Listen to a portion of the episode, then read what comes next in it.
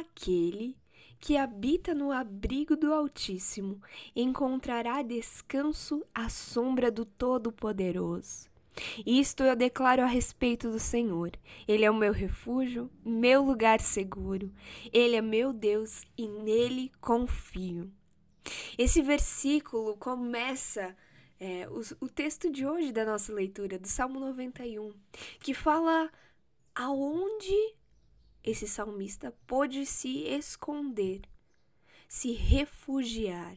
E o refúgio nada mais é do que você estar num lugar protegido. E é, depois de uma perseguição, ou ao meio de uma perseguição, você se retira e se esconde e se refugia. E aqui, quem é esse que dá esse lugar de refúgio, de poder, de proteção é o próprio Deus. Ele cobre com as suas asas para estar seguro, e a sua verdade é o nosso escudo. Não sabemos muito sobre o salmista que escreve esse salmo, essa oração, esse poema, mas sabemos que ele coloca e ele se protege ele se coloca debaixo das asas do Altíssimo. É ali onde o caos não pode nos atingir. Afinal, nós vimos durante essa semana que é justamente Deus que coloca ordem no caos. É Deus que coloca forma no mundo. Ele nos dá a possibilidade de estarmos junto, cooperando sim com Ele, mas, primeiramente, quem é o que nos guarda e nos protege e quer nos ajudar em meio ao caos, nos dando um lugar seguro para estar, é o próprio Deus. É Ele que envia os anjos para estar cuidando de cada um, protegendo cada um. Aqui também temos um outro versículo muito conhecido que podem cair mil ao teu lado e dez mil à tua direita, tu não serás atingido.